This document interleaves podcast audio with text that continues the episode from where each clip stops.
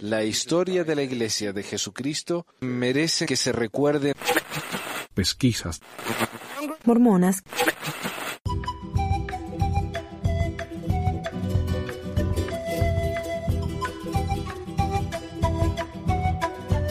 Bienvenidos a otra edición de Pesquisas Mormonas, les habla Manuel. Hoy estoy volviendo al programa. Yo les dije que tenía... Bueno, fueron varias razones las que me fui por un tiempo. Parte, una parte muy grande fue la negatividad de algunos ex amigos que me trataron tan mal, no me dieron el beneficio de la duda, pensaron lo peor que pusieron de mí y me hicieron sentir horrible, ¿no? Hablaron mal de mi mamá, que en ese momento se estaba muriendo. Eh, fue una situación asquerosa, realmente, muy, muy, muy fea. Eh, todos los comentarios negativos en YouTube me estaban causando tanta presión y me cansó, no me canso. Pero después de este par de meses, no sé cuánto fue, dos o tres meses, creo que desde agosto, unos tres meses, como que ya superé, ¿no? La, la muerte de mi mamá, eh, la pérdida de todos estos amigos, que me doy cuenta que nunca lo fueron. Eh, y después de escuchar, ¿no? El trabajo que tantos voluntarios han hecho y tantos mensajes positivos, tantas cartas, o sea, emails, mensajes de gente agradeciéndome, ¿no? Por este trabajo, ha sido realmente muy conmovedor. Y qué sé yo, al escuchar a esta otra gente grabando los programas, como que me empezó a dar ganas de volver de nuevo. Y el programa de hoy eh, también lo quería grabar yo, porque es un programa muy especial. Pero antes también eh, estaba hablando de, de que yo tenía un proyecto en el que estaba trabajando y quise dedicarme a eso. Y era la traducción de la biografía de José Smith por su madre. Ahora, si ustedes están en Patreon, ¿no? En patreon.com barra mormonas, está recibiendo ahí, ¿no? La, biografía de José Smith por su madre de apartes, ¿no? Voy traduciendo, incluyendo como 10 páginas por mes. El libro tiene unas 300 páginas y ya van como 9, 10, 10 ediciones, así que ya van como 100 páginas que publiqué, un tercio del libro. Pero ya estoy casi terminado con el libro. Me faltan unas 30 páginas más y ya estoy. Eh, gracias al tiempo que me, que me tome libre del programa, pude dedicarme a eso. El próximo paso sería revisar el manuscrito, así que si a alguien le interesa leer el libro y dejarme notas, eh, yo incluso les puedo pagar un poquito, no mucho, porque estoy medio pobreto en este mes con la operación que tuve y todo eso, pero, y la medicina acá saben, en Gringolandia es carísima, pero, eh, qué sé yo, unos 25 dólares les puedo dar como, como para apreciar el tiempo, ¿no? Porque yo reconozco que el tiempo de leer algo así es, eh, es valioso. El tiempo de la gente es valioso y yo lo reconozco de esa manera. Así que sería una especie de, qué sé yo, de símbolo, ¿no? De, para agradecerles por, por ayudarme con esto. Y después de eso es escribir las notas, porque quiero que sea una versión anotada, no, no solo una traducción, sino más, no quiero que sea un trabajo bien hecho. Así que el proyecto este ya está cerca de ser terminado, como digo, y ya pasamos al, a la etapa de pulirlo. Pero volviendo a lo del tema de hoy, el programa de hoy es algo que la gente me menciona mucho, especialmente los mormones fieles y muchos cristianos que se sienten muy ofendidos cuando defiendo yo a los hermanos LGBT. Les parece muy, muy horrible eso a ellos. Y me dicen, ¿no? Que Dios nunca permitió la homosexualidad, siempre estuvo en contra, porque la Biblia esto y la Biblia lo otro. Y como sabrán, yo no soy un teólogo. Honestamente me interesa muy poco la teología. A mí lo mío es la, sociología y la historia. Pero es que me hablan tanto de esto que ya no me puedo quedar más callado.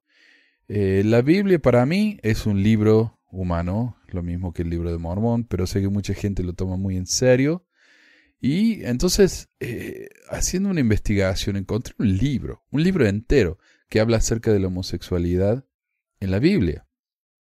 Y hay, obviamente, iglesias, ¿no? Que aceptan a los homosexuales, donde los pastores son homosexuales y están casados con sus parejas. ¿Y cómo se permite eso entonces? Porque todos creen en la misma Biblia. ¿Cómo puede ser que un pastor cristiano de la misma rama más o menos, o del mismo árbol por lo menos, eh, que estos otros hombres que odian tanto a los homosexuales piensan que está bien ser gay y cristiano.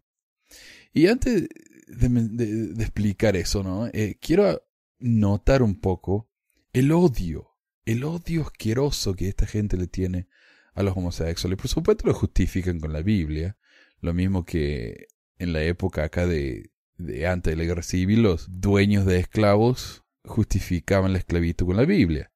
Pero la realidad es que los tipos querían esclavos. Y la Biblia era algo que usaban como para justificar algo que ya, ya, se habían convencido ellos mismos. Estas personas odian a los homosexuales. Los odian. Les tienen un asco, eh, como si fueran un bicho feo, asqueroso. Y usan la Biblia solo para justificar ese asco. Pero el asco ya lo tienen. Y por más que la Biblia justificara a los homosexuales, estos tipos encontrarían alguna excusa para odiarlos igual. ¿No? Ahora, imagínense ustedes que yo cambiara la palabra gay o homosexual por, qué sé yo, negro, o mexicano, o boliviano, o argentino, o lo que fuera. Imagínense. Oh, no, los negros son antinaturales. Dios no, eh, no, no, los creo. Y eso es lo que decían antes. Los negros no son humanos, son un solo parte humanos. Por eso no podían tener voto, no podían tener propiedad. Y hoy hacen lo mismo con los homosexuales. Los homosexuales no son eh, algo natural, es una elección, porque obviamente uno puede elegir ser algo odiado por el resto de la sociedad. ¿Quién no querría ser eso, no? Qué argumento tan idiota, por favor. Nadie elige vivir de una manera que va a ser dificilísimo para uno. Además, piénsenlo, si ustedes son heterosexuales, están atraídos al sexo opuesto. ¿Realmente piensan que la homosexualidad es una elección? Ustedes podrían elegirlo. Ustedes podrían realmente decir, ok, de ahora en adelante eh, voy a acostarme con, si soy un hombre, voy a acostarme con hombres nomás. Si soy una mujer, voy a acostar con mujeres nomás. Eh, me gustan, si soy un hombre, me gustan las mujeres, pero de ahora en adelante con hombres nomás. Eh, ¿Qué tipo de elección es esa? Especialmente cuando uno está atraído al sexo opuesto. O sea, ¿cómo puede ser eso una elección? Yo no entiendo el racionamiento de esta gente que dice eso el, libro este que encontré se llama La homosexualidad en la Biblia y habla, es un pastor, ¿no? Que, que él es homosexual y él ha hecho una investigación muy seria. Eh, y, y, también la otra razón por la que decidí leerlo yo, este artículo, es porque hay muchas partes que son análisis de las palabras griegas, no originales de la Biblia. Y ese es un tema que me interesa muchísimo a mí, aunque hace como casi 20 años que dejé de estudiar griego, pero me, me, gustó mucho, ¿no? Poder investigar, buscar en el diccionario de griego y ver realmente lo que esas palabras significan. Y me, me gustó, me gustó. A pesar de, como, como digo yo, que para mí la Biblia es simplemente un libro, ¿no? Que, y sé que muchos me van a odiar por, por decir esto, pero bueno, ¿qué se le va a hacer? Eh, hay que ser honesto, ¿no? Con la creencia de uno. Pero, si realmente están usando la Biblia para justificar su odio, yo lo que estoy haciendo con esto es mostrarles que no, no pueden. No pueden porque la Biblia no afirma lo que ustedes creen. Eh, así que empecemos. Bueno, la homosexualidad en la Biblia por el reverendo Justin Cannon. Y dice él, ¿qué dice la Biblia sobre la homosexualidad? ¿La iglesia debería permitir la bendición de los matrimonios homosexuales? ¿Una persona homosexual en una relación seria puede obtener el sacerdocio o incluso ser un obispo? ¿Y la tradición? ¿Qué les digo a mis amigos o parientes que son gays? ¿Deben mantenerse solteros para toda la vida? Todos hemos ponderado algunas de estas preguntas en algún momento. Y según el mormonismo, sí, hay que estar solteros para siempre, ¿no? Eh, no sean felices a pesar de que el propósito de la vida, vida no es eh, encontrar un compañero y qué sé yo. No, los gays no, se cagan. Este estudio es el resultado de mucha investigación, diálogo y reflexión. Un día me senté y decidí, quiero saber de una vez por todas lo que la Biblia realmente dice sobre la homosexualidad y quiero compartir con ustedes un estudio de seis versículos de la Biblia que han sido usados frecuentemente con referencia a la homosexualidad, así como explorar la homosexualidad en el contexto de la tradición cristiana. Y es cierto, porque las escrituras a las que uno eh, se refieren siempre son las mismas, especialmente la de Levíticos, ¿no? Pero eh, me gusta que él analiza esas escrituras específicamente en un contexto muy eh, específico. Y ya van a ver el resultado. Terminología. Homosexualidad. La palabra homosexualidad es una palabra combinada del griego homo, que significa igual, y del término latino sexualis, que significa sexo. El término homosexual es de origen moderno. La versión Reina Valera de 1946 de la Biblia fue la primera traducción en usar la palabra. Sodomita. La palabra sodomía no existe en el griego o en el hebreo bíblico. Un sodomita era simplemente un ciudadano de Sodoma, tal como los moabitas eran habitantes de Moab. Cualquier traducción del Nuevo Testamento que use la palabra sodomía o sodomita son interpretaciones claras y no traducciones fieles. Mirando a la Biblia. Hay seis escrituras de la Biblia que han sido usadas en los años recientes con referencia a la homosexualidad. Estos son Génesis 1.2, el relato de la creación. Génesis 19, 1 al 9, relato de Sodoma. Levítico 18, 22, 20, 13, código de limpieza. Romanos 1 del 24 al 27, carta de Pablo. 1 Corintios capítulo 6 versículo 9, carta de Pablo. 1 Timoteo capítulo 1 versículo 10, carta de Pablo. Pasemos primero que nada entonces al relato de Sodoma. Génesis 19 del 1 al 9. Me parece propio empezar con la historia de Sodoma, ya que ha sido usada como un ejemplo principal en el estudio de la homosexualidad. Pero primero debemos entender el contexto de este relato. Dios, según esta historia, envió a dos ángeles para advertir al primo de Abraham, Lot, sobre la próxima destrucción de Sodoma. Y nos detengamos aquí por un momento. Aún antes de enviar a los ángeles, Dios quiso, según esta historia, destruir a Sodoma sea cual fuera la razón, para destruir a la ciudad tiene que ver con el pecado de Sodoma antes de este evento. La historia continúa. Los ángeles vinieron a la ciudad de Sodoma y Lot los recibió en su hogar y les preparó una cena. Entonces, un grupo de hombres rodearon la casa y preguntaron dónde estaban los ángeles que habían venido a la casa, básicamente gritando ¿Dónde están esos hombres que vinieron a tu casa? Queremos tener sexo con ellos. Lot se rehusó, pero les ofreció a su hija en su lugar, dando la siguiente razón. Miren, tengo dos hijas que nunca se acostaron con un hombre. Déjenme que se las traiga y hagan con ellas lo que quieran. No hagan nada con estos hombres porque están bajo la protección de mi hogar. ¡Qué horror! Ya vamos a ver por qué él hizo eso, pero me parece un, una historia tan asquerosa, tan horrible. No violen a estos hombres, violen a mis hijas en lugar.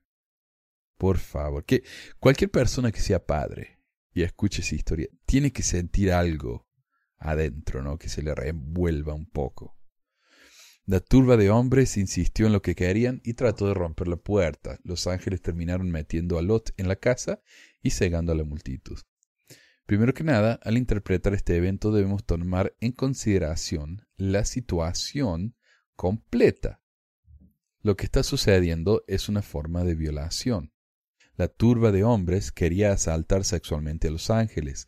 La situación también está empapada en una violencia sorprendente. Muchas afirman que la oferta de Lot de sus hijas en lugar de los ángeles implica que el sexo homosexual podría considerarse peor que el sexo heterosexual. Pero el mismo Lot explica la razón de esta acción. No les hagan nada porque están bajo la protección de mi hogar. En nuestra época esto no tiene sentido, pero en el tiempo de Lot la hospitalidad era un concepto casi sagrado, y es la distinción que hace Lot. Los visitantes son sus huéspedes. Sin embargo, si aceptamos que la distinción está basada en el género, solo podemos concluir que la violación homosexual de ángeles es peor que la violación heterosexual. Usar esta historia para condenar a todo el comportamiento homosexual es algo que no tiene fundamento y verdaderamente estira la historia más allá de su contexto histórico. Pero eso es realmente lo que sucedió. Jeffrey S. Silker escribió en referencia a esta distorsión del texto en Theology Today, el pecado del adulterio de David con Betsabé no hace que todas las expresiones heterosexuales sean un pecado. Claro, o sea, la, violación de los ángeles no era horrible, un acto asqueroso y pecaminoso porque eran hombres. No, era un acto horrible, pecaminoso, porque estaban abusándose de los huéspedes de Lot. Y, la hospitalidad, como dice acá, era algo sumamente respetado en esa época. Lo mismo con el tema de, de David y Betsabé. No es que el acto sexual sea el pecado, sino todo lo que hizo David para tener sexo con Betsabé, una mujer casada, y además para matar a su esposo y todo eso, ¿no? Pero solo porque su acto con ella haya sido malo no quiere decir que todas las relaciones sexuales sean malas. Una interesante desconexión con esta historia. En la traducción de la Biblia de Wycliffe de 1508 al inglés medio, la palabra griega arsenokoitai en 1 Corintios 6.9 fue traducido como el pecado de Sodoma. La interpretación de Wycliffe es que arsenokoitai tenía algo que ver con la historia de Sodoma, aunque nada en el Nuevo Testamento implica tal cosa. El autor podría haber escrito pecado de Sodoma si quería hacerlo. Si la traducción de su Biblia usa sodomita en la lista de 1 Corintios 6.9, es a causa de Wycliffe, porque él fue el primero en usarlo de esa manera. Vamos a analizar en detalle la palabra arsenokoitai más adelante en los textos de 1 Corintios y 1 Timoteo. Sin embargo, es increíble ver cómo la historia de Sodoma, llena de violación y violencia, ha tomado un papel tan central en el tema de la homosexualidad y más precisamente en el desarrollo de la palabra sodomita como se la usa hoy. Y hablando de la palabra arsenokoitai, este sustantivo griego está formado al unir el adjetivo griego de varón, arseno, y camas, koitai. Literalmente la palabra significa cama de varón. Se encuentra en 1 Timoteo 1.10 y en 1 Corintios 6.9.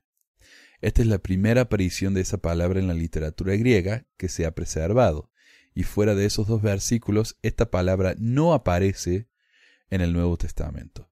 El significado de la palabra es cuestión de debate, a causa de la oscuridad de la palabra y la falta de fuentes externas para que echen luz sobre su significado. Debemos obtener una interpretación de su definición del texto. Y hay poco contexto, como dice.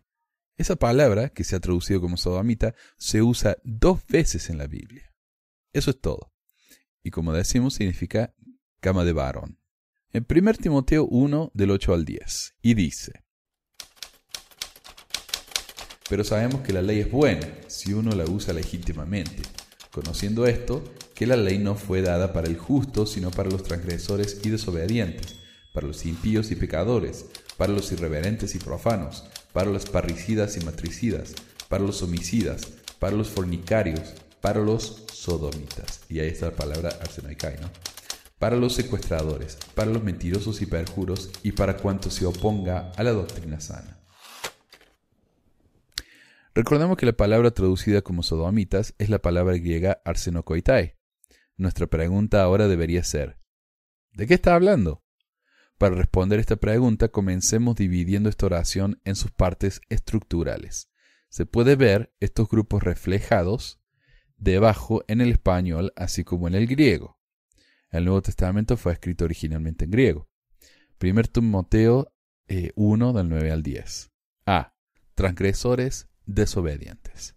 B. Impíos pecadores. C. Irreverentes profanos. D parricidas y matricidas y homicidas. E. Fornicarios, sodomitas, secuestradores. F. Mentirosos y perjuros, cuanto se oponga a la doctrina salva. Como podemos ver, parece haber alguna relación entre las palabras en cada lista. Pero ¿qué pasa con la línea E? ¿Qué tienen en común los fornicarios, sodomitas y los secuestradores? Para responder esta pregunta, debemos explorar el griego. Las tres palabras presentadas en la línea E son pornoi, arsenokoitai y andrapodistai. Algunas de las traducciones de la Biblia al español son la Reina Valera de 1960, la Nueva Traducción Viviente, o la NTV, la Nueva Versión Internacional, NBI, y la Biblia de las Américas, LBLA. Estas tres son, respectivamente, traducidas de la siguiente manera. La palabra pornoi según la Reina Valera, es fornicario. Según la NTV, los que cometen inmoralidades sexuales. Según la NBI, adúlteros. Según la LBLA, inmorales. Traducción literal, fornicario.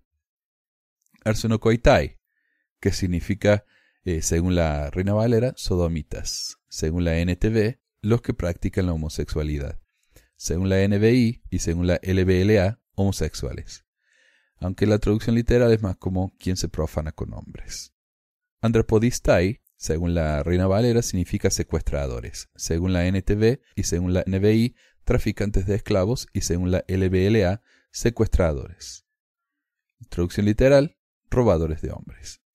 Como vemos aquí, no hay un acuerdo definitivo de lo que estas palabras significan, aunque las traducciones coinciden en el sentido general de las tres palabras. Para determinar el significado preciso usaremos un lexicón. Un lexicón es un diccionario académico usado para determinar el significado de palabras bíblicas. Una búsqueda en el lexicón de griego disponible en searchgodwords.org nos da la siguiente información sobre los términos pornos, la raíz de la palabra pornoi, la primera de las tres palabras. Pornos deriva del verbo pornemi, que significa vender, y se dan las siguientes tres definiciones. Un varón que prostituye su cuerpo a la lujuria del otro. Un prostituto varón, un varón que consiente a relaciones sexuales ilícitas, un fornicador. Andropodistes, la raíz de la palabra andropodistai, la tercera palabra, nos da las siguientes definiciones. Comerciante de esclavo, secuestrador, robador de hombres. Uno que injustamente reduce a los hombres libres a la esclavitud, uno que roba a los esclavos de otros y los vende. Arseno koitai, como indicamos previamente, esta forma de la palabra varón, arseno, y kama, koitai. En griego, la palabra koitai literalmente significa cama, pero es usado comúnmente como un eufemismo de alguien que tiene sexo. Arseno es un prefijo adjetivo y por lo tanto podemos traducir arseno koitai como encamado con varón.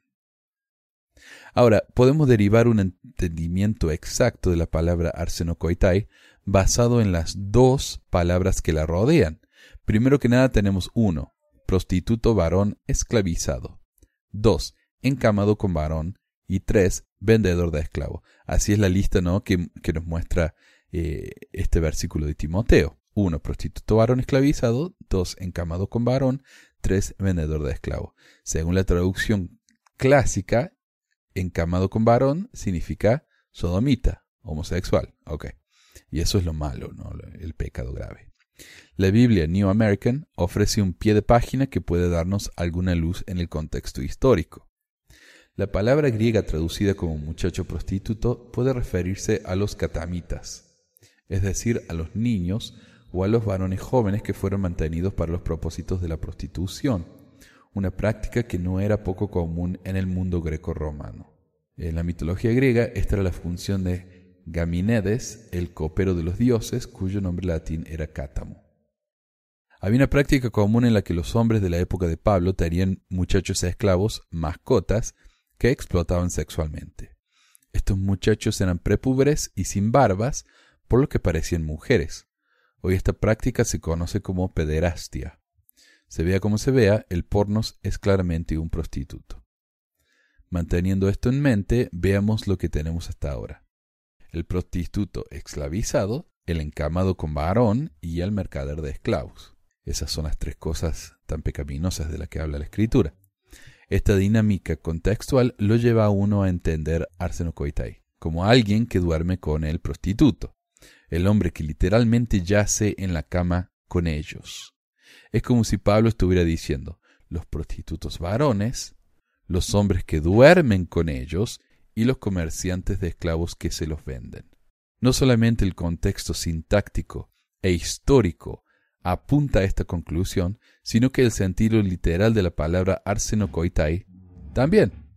Si esta traducción de arsenokoitai es correcta, también debería tener sentido lógico en la única otra escritura donde es usada, 1 Corintios 6.9, ya sea confirmando o refutando nuestra teoría sobre esta palabra. Entonces, para revisar y antes de pasar a Corintios, quiero que leamos esa escritura de nuevo. Dice, pero sabemos que la ley es buena si uno la usa legítimamente, conociendo esto, que la ley no fue dada para el justo, sino para los transgresores y desobedientes.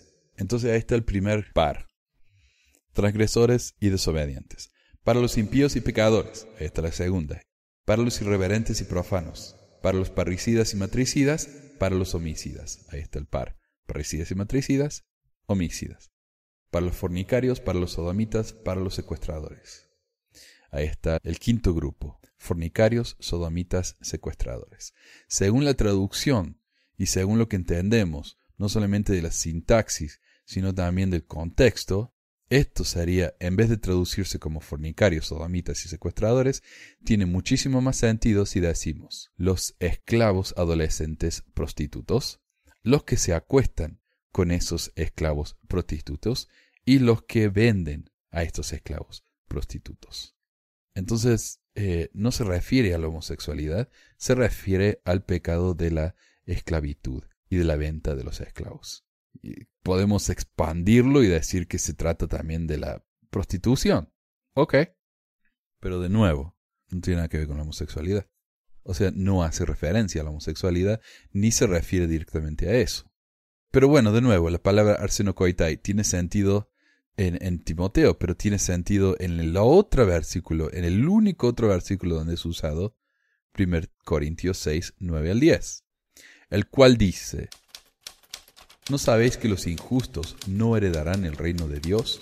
No erréis, ni los fornicarios, ni los idólatras, ni los adúlteros, ni los afeminados, ni los que se echan con varones, ni los ladrones, ni los avaros, ni los borrachos, ni los maldicientes, ni los estafadores heredarán el reino de Dios. Versión Reino Valera. La palabra traducida como afeminados es malacos, la cual es la forma singular de la palabra malacoi, y el segundo término es arsenocoitai. Nuestra palabra, ¿no? Algunas traducciones comunes incluyen para malacos, según la Reina Valera, afeminados, según la NTV, prostitutos, según la NBI, sodomitas y según la LBLA, afeminados. O sea, un rango bastante grande de interpretaciones ahí, ¿no?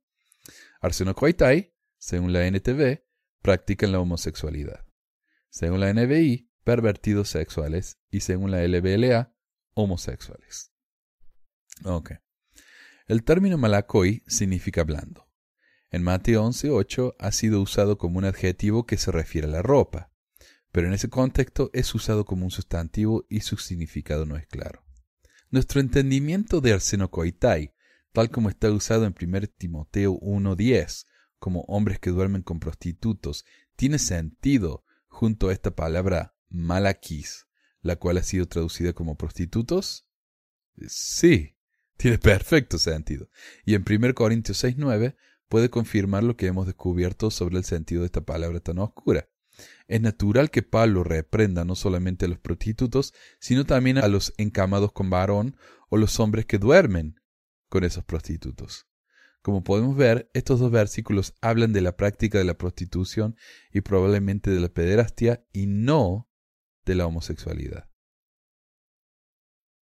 Ahora, Romanos 1.27 claramente dice, y de igual modo también los hombres, dejando el uso natural de la mujer, se descienden en su lascivia unos con otros, cometiendo hechos vergonzosos hombres con hombres y recibiendo en sí mismo la retribución debida a su extravío.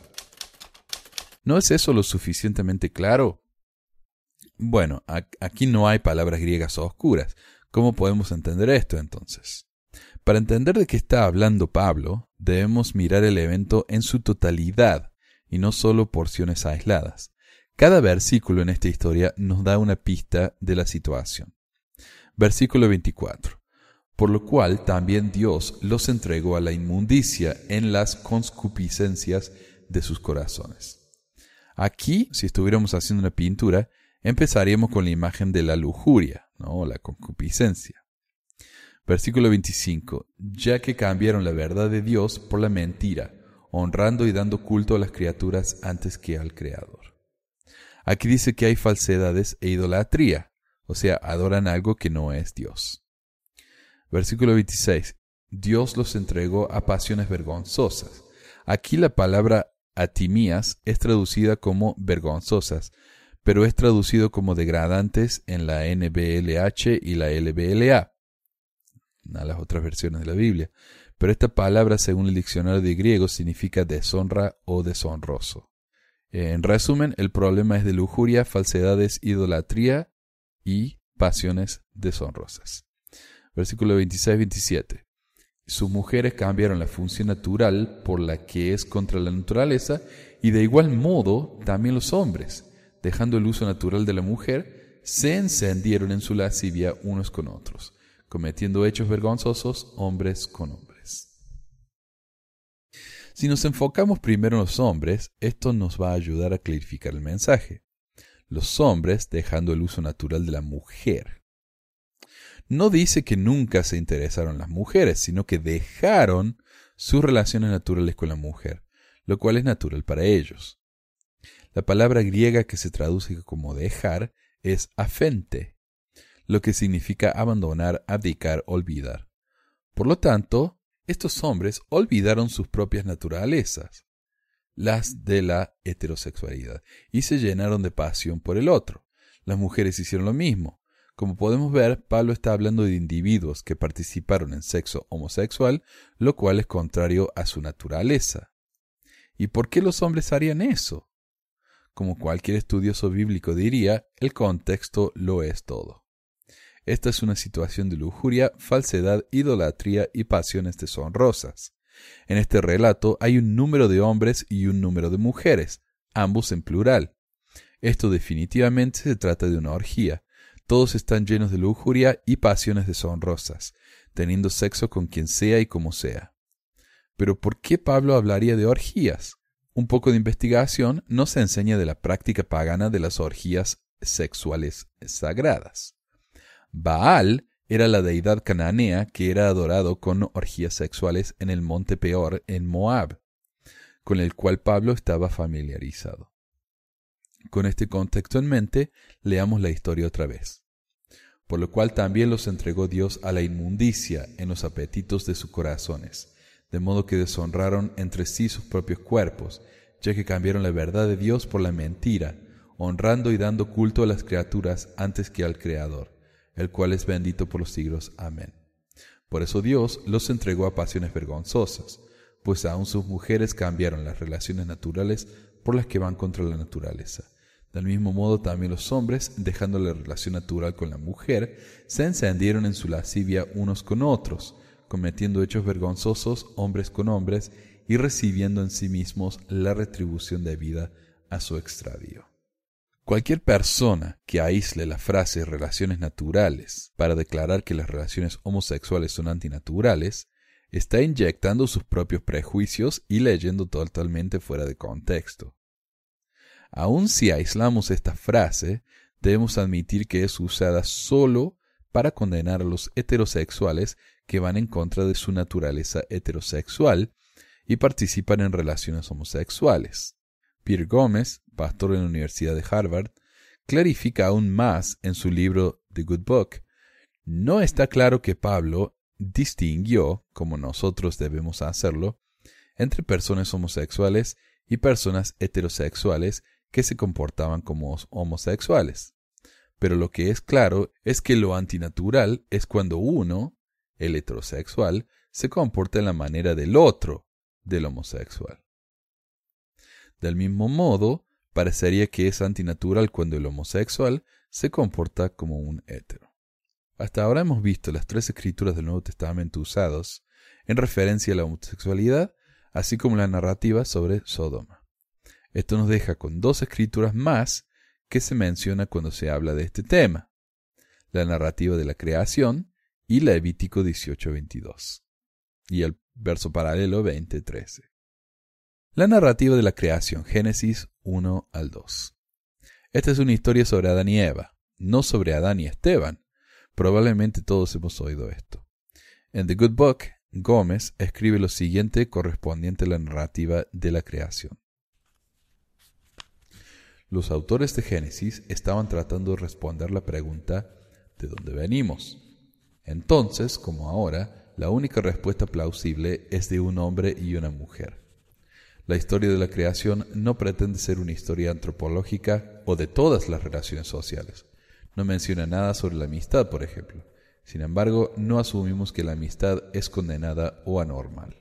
No menciona el estado de ser soltero, y sin embargo sabemos que ser soltero no es condenado, y que en ciertas circunstancias religiosas ser célibe es considerado un gran honor. En otras palabras, Adán y Eva es la única relación para este relato específico que tiene sentido. Es una historia sobre la creación y solo una relación procreativa, es decir, heterosexual.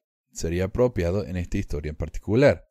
Si alguien, a pesar de esto, basa su opinión sobre la homosexualidad solo en la historia de la creación, el ejemplo no solo estaría fuera de contexto, sino que estaría basado en un argumento débil.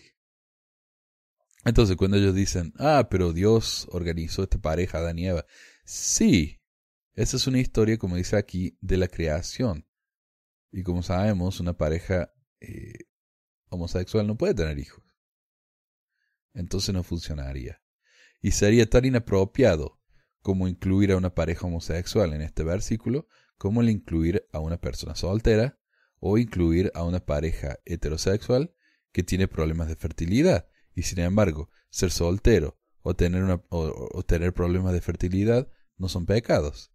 Entonces no podemos asumir de esta escritura que la homosexualidad es un pecado. Y esto nos deja con la última, la más usada, Levítico 18:22. Miramos algunas traducciones diferentes de Levítico 18:22. Reina Valera dice, no te echarás con varón como con mujer, es abominación. La DHH dice, no te acuestes con un hombre como si te acostaras con una mujer, ese es un acto infame. La BLP dice, no te acostarás con un hombre como se hace con una mujer, es cosa aborrecible. La pregunta que debemos hacer es, ¿qué dice esto realmente? ¿Y cuál es el contexto de esta ley? No hay, personas que bromean diciendo, bueno, sí, eh, no te puedes acostar con un hombre como te acostas con una mujer, porque no funcionaría. Eh, hay que hacerlo diferente, ¿no? La pregunta que debemos hacer es, ¿qué dice esto realmente y cuál es el contexto de esta ley? Levítico es el libro de la ley. Contiene de todo. Da mandamientos para los hombres de no cortarse las puntas de las barbas, ordena que no se tengan relaciones sexuales durante la menstruación, no debían cosechar diferentes plantas en el mismo campo y tenían leyes dietarias estrictas. El código sagrado, como se llamaba, fue escrito para distinguir a los hebreos moral y ritualmente, de los babilonios y los cananeos. A menudo se los conoce como las leyes de pureza. Ahora, veamos lo que el Nuevo Testamento dice sobre esta ley. Así también vosotros, hermanos míos, habéis muerto a la ley mediante el cuerpo de Cristo para que seáis de otro, a saber, del que resucitó de entre los muertos, a fin de que llevemos fruto para Dios. Porque mientras estábamos en la carne, las pasiones pecaminosas que eran por la ley actuaban en nuestros miembros llevando fruto para muerte. Pero ahora estamos libres de la ley por haber muerto para aquella en la cual estábamos sujetos, de modo que sirvamos en novedad de espíritu y no en lo viejo de la letra. Pero antes que viniese la fe, estábamos guardados bajo la ley, encerrados para aquella fe que iba a ser revelada. De manera que la ley fue nuestro ayo para llevarnos a Cristo, a fin de que fuésemos justificados por la fe. Pero ahora que ha venido la fe, ya no estamos bajo ayo, porque todos sois hijos de Dios por la fe en Cristo Jesús. Otras escrituras de la ley del Nuevo Testamento incluyen 2 Corintios 3.6, Colosenses 2, 13 al 15, Hebreos 8, 8 al 13, Romanos 10, 1 al 4. Si no estamos bajo la ley, ¿eso quiere decir que podemos mentir, engañar, robar, etc.? En Romanos 6:15, Pablo responde esta pregunta. De ninguna manera. ¿No fue Cristo mismo quien dijo en Mateo 5:17 que Él no vino a abolir la ley sino a cumplirla? ¿Y qué es la ley? Una vez se le preguntó a Jesús, Maestro, ¿cuál es el gran mandamiento de la ley? Jesús le dijo, Amarás al Señor tu Dios con todo tu corazón y con toda tu alma y con toda tu mente. Este es el primer y gran mandamiento. Y el segundo es semejante, amarás a tu prójimo como a ti mismo. De estos dos mandamientos depende toda la ley y los profetas. Esto está en Mateo 22, 36 al 40 en la versión de la Reina Valera. Pablo más tarde repitió esta idea en Romanos cuando escribió, No debáis a nadie nada, sino el amaros unos a otros, porque el que ama al prójimo ha cumplido la ley, porque no adulterarás, no matarás, no hurtarás, no dirás falso testimonio, no codiciarás y cualquier otro mandamiento en esta sentencia se resume. Amarás a tu prójimo como a ti mismo, el amor no hace mal al prójimo, así que el cumplimiento de la ley es el amor. La tradición cristiana ha distinguido las leyes del Antiguo Testamento que tienen relaciones con la pureza y a las que tienen que ver con la moralidad, y las últimas todavía se aplican. Si el amor es el verdadero cumplimiento de la ley, entonces para los cristianos no debería ser el amor la vara de medida que determine bajo qué ley estamos regidos, o sea, cuáles son las leyes morales. ¿Entendemos? La ley antigua, entonces el, Nuevo Testamento, el Antiguo Testamento, eran de pureza, cuántos pasos podemos caminar, la circuncisión y cosas así. El Nuevo Testamento son leyes morales, cómo actuar, lo que podemos pensar, el amor y todo eso, más moralidad. Ahora, volvamos a mirar el versículo. Si lo traducimos literalmente del hebreo, Levítico 18:22 dice, y con un hombre no te echarás echadas de una mujer. Pero primero que nada, echar echadas no tiene una interpretación clara. La única manera de interpretar esto es insertar algo que pueda crear una traducción con más sentido. Por ejemplo, uno puede insertar como las o en las después de echarás y queda así, miren, a ver. Y con un hombre no te echarás como las echadas de una mujer. Y con un hombre no te echarás en las echadas de una mujer. Aún así, aun si aceptamos las traducciones españolas, debemos entender el contexto histórico de cómo un hombre se echa con una mujer, ya que este es el calificativo de la frase. El rabí Arthur Wascoe explica. La estructura de la sexualidad en la Torah asume un hombre dominante y a una mujer subordinada. La condición entera de la mujer en este tiempo era muy inferior a la del hombre, y las mujeres incluso eran consideradas propiedades del hombre. Esta creencia con respecto a las relaciones del género es rechazada por la mayoría de las iglesias cristianas de hoy. Pero para que tenga sentido en esta ley judía específica, debemos considerar el contexto en el que fue escrito. No podemos ignorar la segunda mitad de la oración, como con mujer, como dice la mayoría de las traducciones. Para que uno de los hombres en la relación sexual sea tratado como uno trataría a una mujer, el hombre debería tomar una condición inferior. El hacer eso significaría reducirlo a la pobreza y en efecto profanar la imagen de Dios, a la cual se la considera al hombre. Para comprender la ley completamente debemos considerar el contexto histórico en el que fue escrita. El Antiguo Testamento era inicialmente parte de las escrituras hebreas de la gente judía.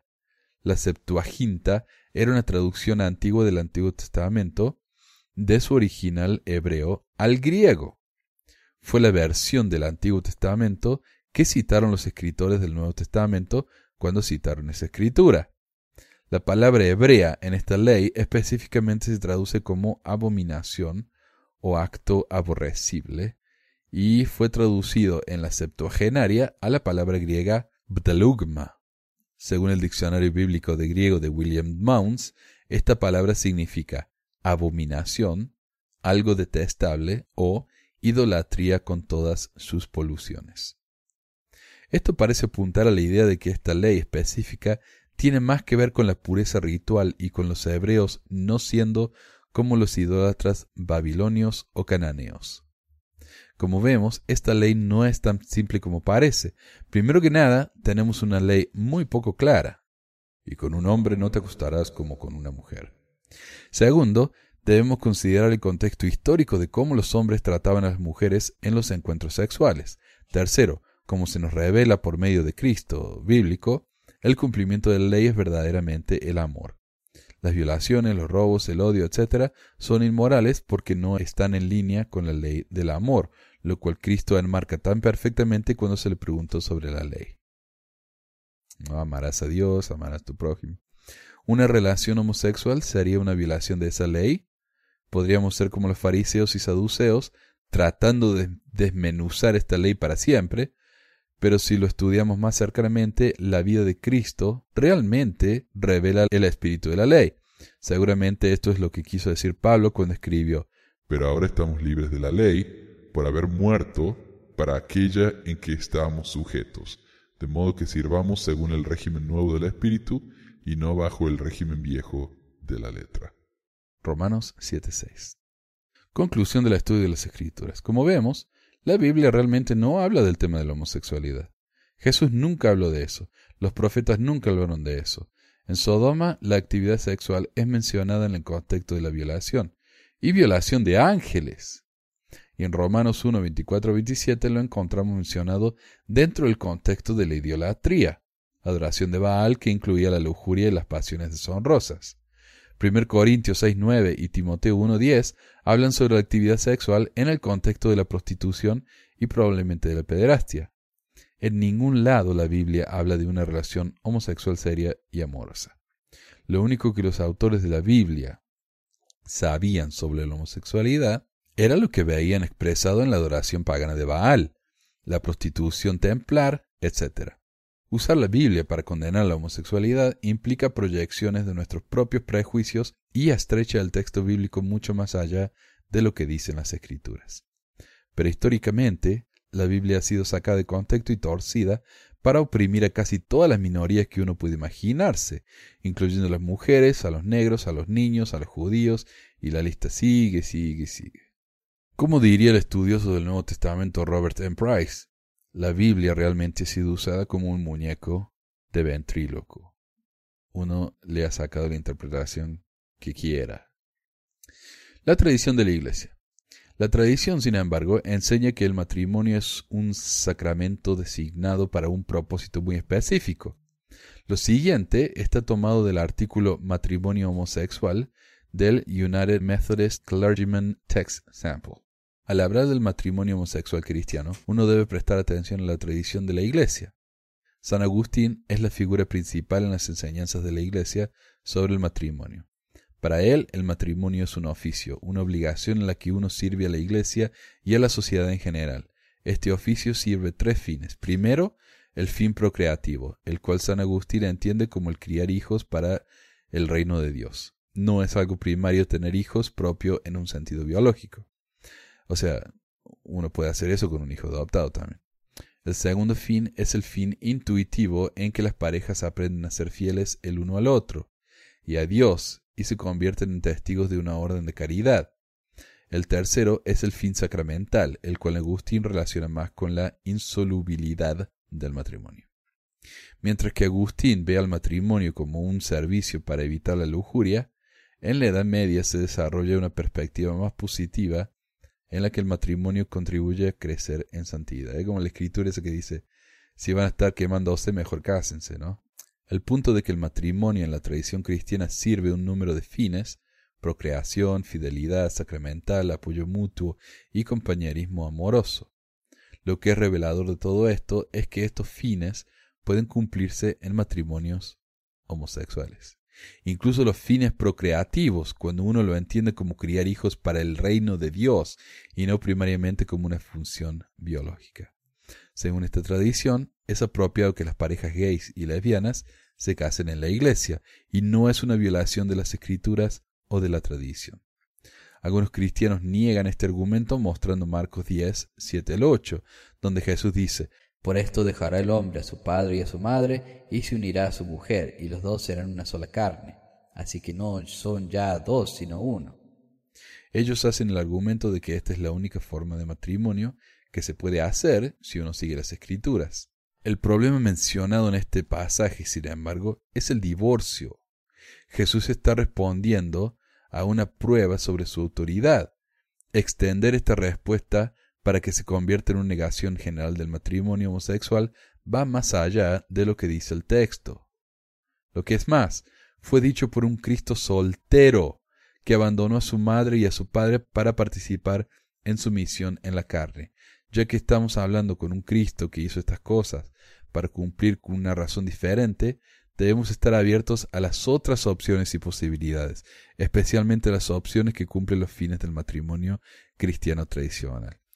Y por eso yo creo que es que la iglesia mormona, por, por ejemplos como este, es que han decidido que Jesús en realidad estaba casado, aunque no tenemos absolutamente ninguna evidencia de eso. Pero eso es lo que pasa con los, con los líderes mormones, ¿no? Es que si algo no encaja en la Biblia con lo que ellos enseñan, entonces uno tiene que creerlos a ellos sobre la Biblia. ¿Por qué? Porque Dios les habla directamente, ¿no? Revelación continua. Ahora, si uno cree en la Biblia, tiene primero que nada que creer en Dios y luego tiene que creer que Dios realmente inspiró la Biblia, ¿no? Pero cuando uno es mormón, tiene que creer en Dios, en la Biblia, y tiene que creer que Dios les habla a esos profetas y que por lo tanto lo que dicen esos profetas es directamente lo que le está diciendo Dios.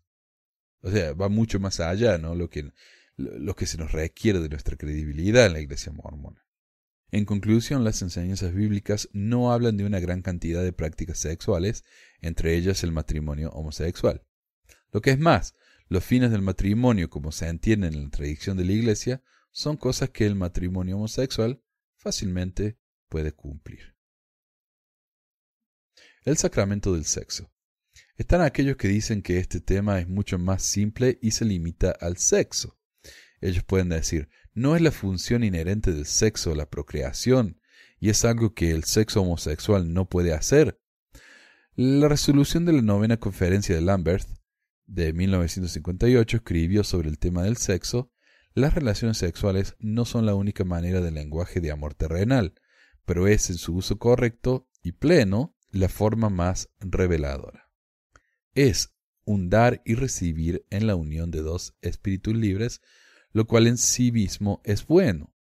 Por lo tanto, es absolutamente incorrecto decir que la, eh, tal relación sexual no puede darse excepto con la intención de tener hijos. Y como nota aparte, como nota mía, debe tenerse en cuenta que muchas parejas no pueden tener hijos, por lo que si el sexo solo fuera para procreación, la gente estéril no podría casarse, y el matrimonio debería estar prohibido para las parejas de edad, eh, en las que ya no se pueden reproducirse, sin embargo, este no es el caso. Entonces, ¿por qué se les niega el matrimonio a las parejas gays porque no pueden reproducirse? ¿No es esto un doble estándar? Conclusión. Como hemos visto, las escrituras no dicen mucho sobre la homosexualidad.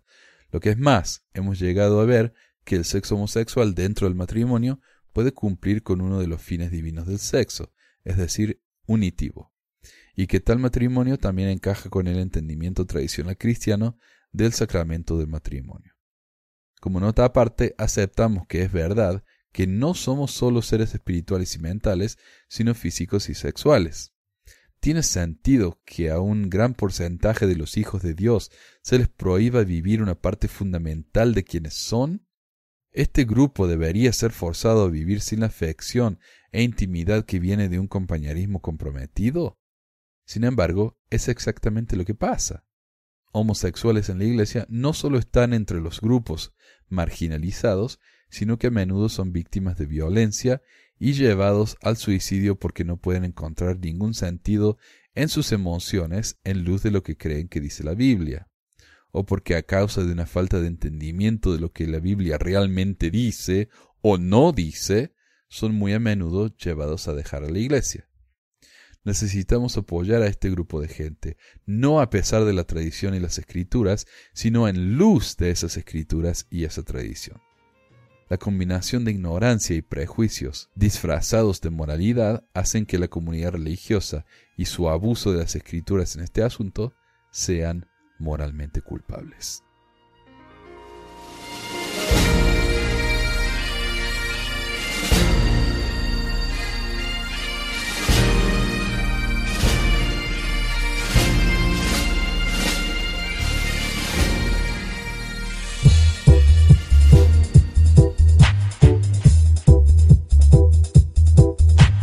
Gracias por escuchar esta edición de Pesquisas Mormonas. No se olvide de visitar nuestro website en pesquisasmormonas.com o pesmor.com y nuestro blog en pesquisasmormonas.org o pesmor.org. También tenemos un grupo de Facebook donde la discusión siempre es animada y si tiene un comentario, pregunta o hate mail, puede enviarlo a manuel.pesquisasmormonas.com. Y si por alguna razón ha abandonado la iglesia y ya no sabe qué hacer con todos esos miles de dólares extras, ahora que ya no paga el diezmo, le agradeceríamos si nos envía uno o dos dólares por medio de Patreon en patreon.com barra pesquisas o en paypal.me barra pesquisas mormonas para ayudarnos a cubrir los gastos de domain y hosting del podcast. Muchas gracias de nuevo y hasta la próxima semana. La música del comienzo del podcast es la canción de la primaria Historias del Libro de Mormón por Clive Romney. La canción previa a esta es Lo el Profeta del ex de Acevedo y esta es la versión de la banda Roosters de la canción de la primaria Palomitas de Maíz. ¿Por qué ayudar a pesquisas mormonas? Para que mi papá pueda parar los websites del podcast y de los videos. Gracias. Pues quizás hormonas.